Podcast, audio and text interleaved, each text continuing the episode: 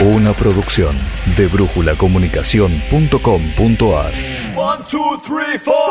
A viva voz, a viva voz, la realidad en la voz de sus protagonistas. Las entrevistas de la brújula de la semana. A viva voz, a viva voz.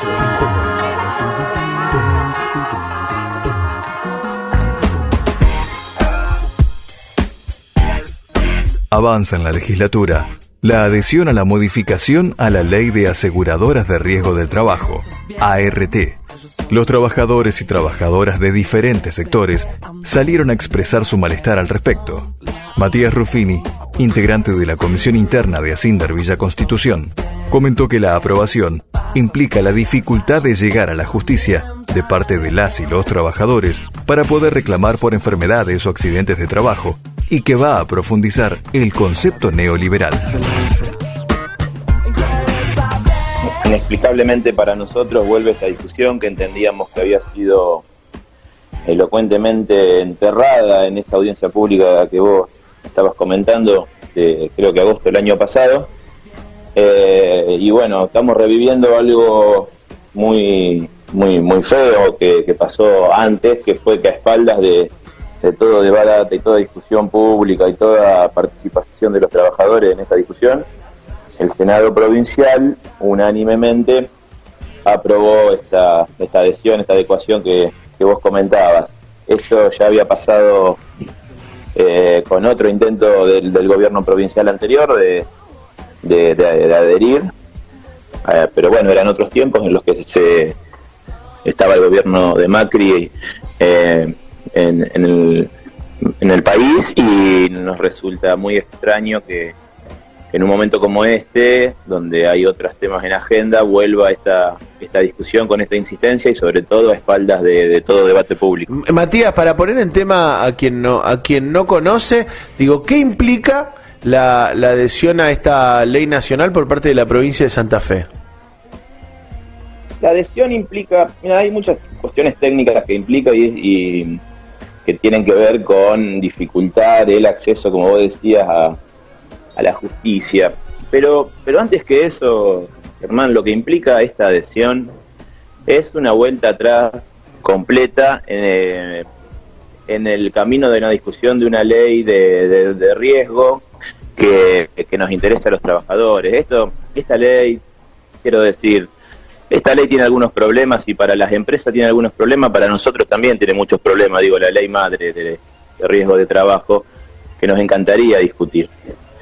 Pero esta adecuación lo que hace es profundizar en la, el, el concepto neoliberal que, esconde esta ley, ¿eh? de que el funcionamiento de asegurar el trabajo y buscar el resarcimiento en vez de, atacar la prevención, de, de atacar la verdadera problemas que tenemos y sobre todo, sobre todo, y eso denunciamos, apunta a que desaparezca la idea de enfermedad profesional. A ver, ¿cómo eh, sería? Cada vez más difícil la denuncia. ¿Cómo, cómo sería, ¿Cómo sería esto de que desaparezca la, enfermedad profesional? Bueno, en la audiencia esta que, que, tuvimos pública el año pasado quedó claro por los ejemplos de otras provincias que, que traían, porque esta, como vos decías, esta ley ya fue adecuada en otras provincias, que el funcionamiento de esas comisiones que se crean lo que lo que lleva es a un desaliento de la denuncia. Eh, había bajado muchísimo el número de denuncias de enfermedades profesionales y se dificultaban las instancias para, para poder hacerlo. Eh, se hace mucho más engorroso todo el trámite y, claramente lo que se busca es que solamente funcione la ley cuando, cuando haya un accidente y sea completamente evidente e imposible de tapar. Las enfermedades profesionales desaparecen y las enfermedades profesionales son el principal motivo de, ausentismo y de jubilaciones tempranas que tenemos en, la provincia y en el país.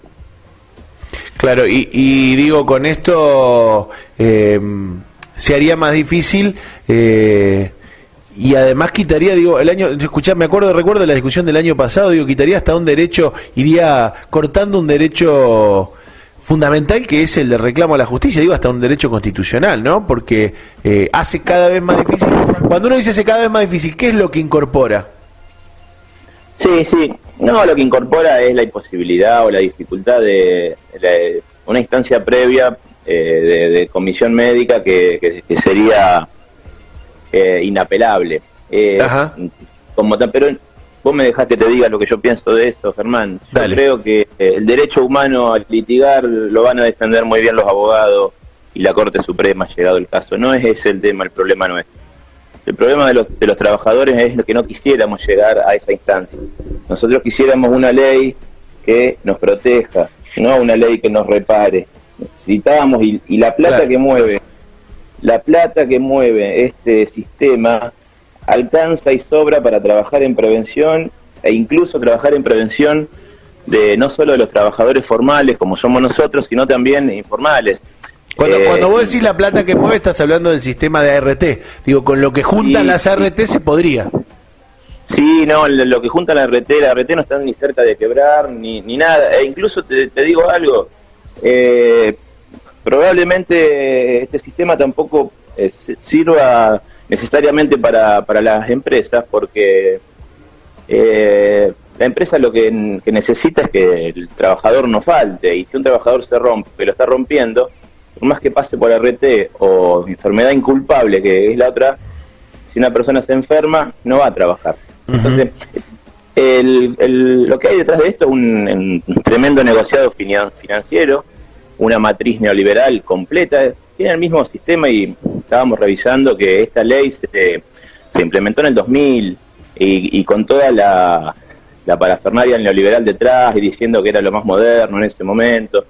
Y a nosotros nos parecía que, todo esto que se está discutiendo en la pandemia, que nos da una oportunidad para discutir cosas que quizás hace un tiempo no se podían pensar, era una, la posibilidad de que los trabajadores pudiésemos discutir una nueva ley de RT y con lo que nos encontramos es con una profundización de la anterior.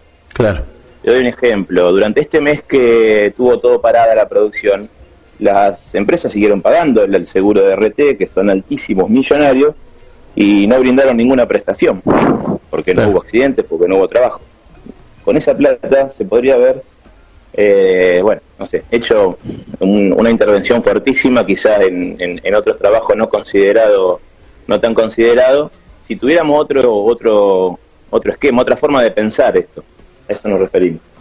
Matías, eh, ¿cómo ven la perspectiva, digo, ya pensando para cerrar en lo político, en, torno, digo, más allá de que ustedes lo, ven de otra perspectiva, pero cómo ven que, puede llegar a avanzar? Porque el año pasado esto se bloqueó en diputados, eh, pero la composición era totalmente inversa, digo, eh, como bien decías vos, no era ni el mismo gobierno nacional, ni el mismo gobierno provincial, ni el mismo gobierno dentro de la Cámara de Diputados.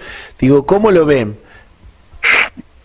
Bueno, no, esa la, eh, eso es lo que más queríamos decir y llamar la, llamar la atención. Nosotros creemos que eh, esto no debería prosperar porque está muy clara la, la cuestión. Eh, tanto el gobierno, tanto el, bloque socialista como el bloque peronista, sería muy raro que avancen y aprueben una ley de cuño completamente macrista. Eh, bueno, bueno, pero, pero uno de los principales impulsores, digo, eh, de la mano de Alberto Paduán en la Bolsa de Comercio fue Miguel Lifchi el año pasado.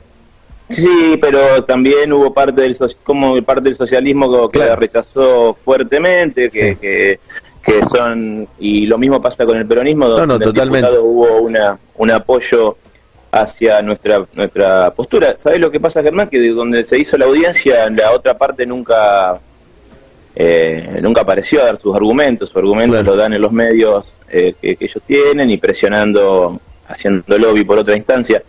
Eh, nosotros nos sentiríamos muy decepcionados de que se aproveche la pandemia, nuestra imposibilidad de movilizarnos claro. y esta situación actual para que, que, que se están dando otras discusiones para que esto se apruebe eh, y quiero decirte que estos somos, lo digo desde el espacio que yo conformo, que es la Comisión Interna de Asindra, que, es apolítico, pero también por otro lado eh, sabemos que, los propios eh, movimientos sindicales cercanos al, peronismo se han pronunciado, como el MOS, o sea, acá no, no, vas a no van a encontrar un trabajador que esté a favor de, de esto que se está por hacer. Claro, claro, sería totalmente espaldas de todo el movimiento sindical, ¿no?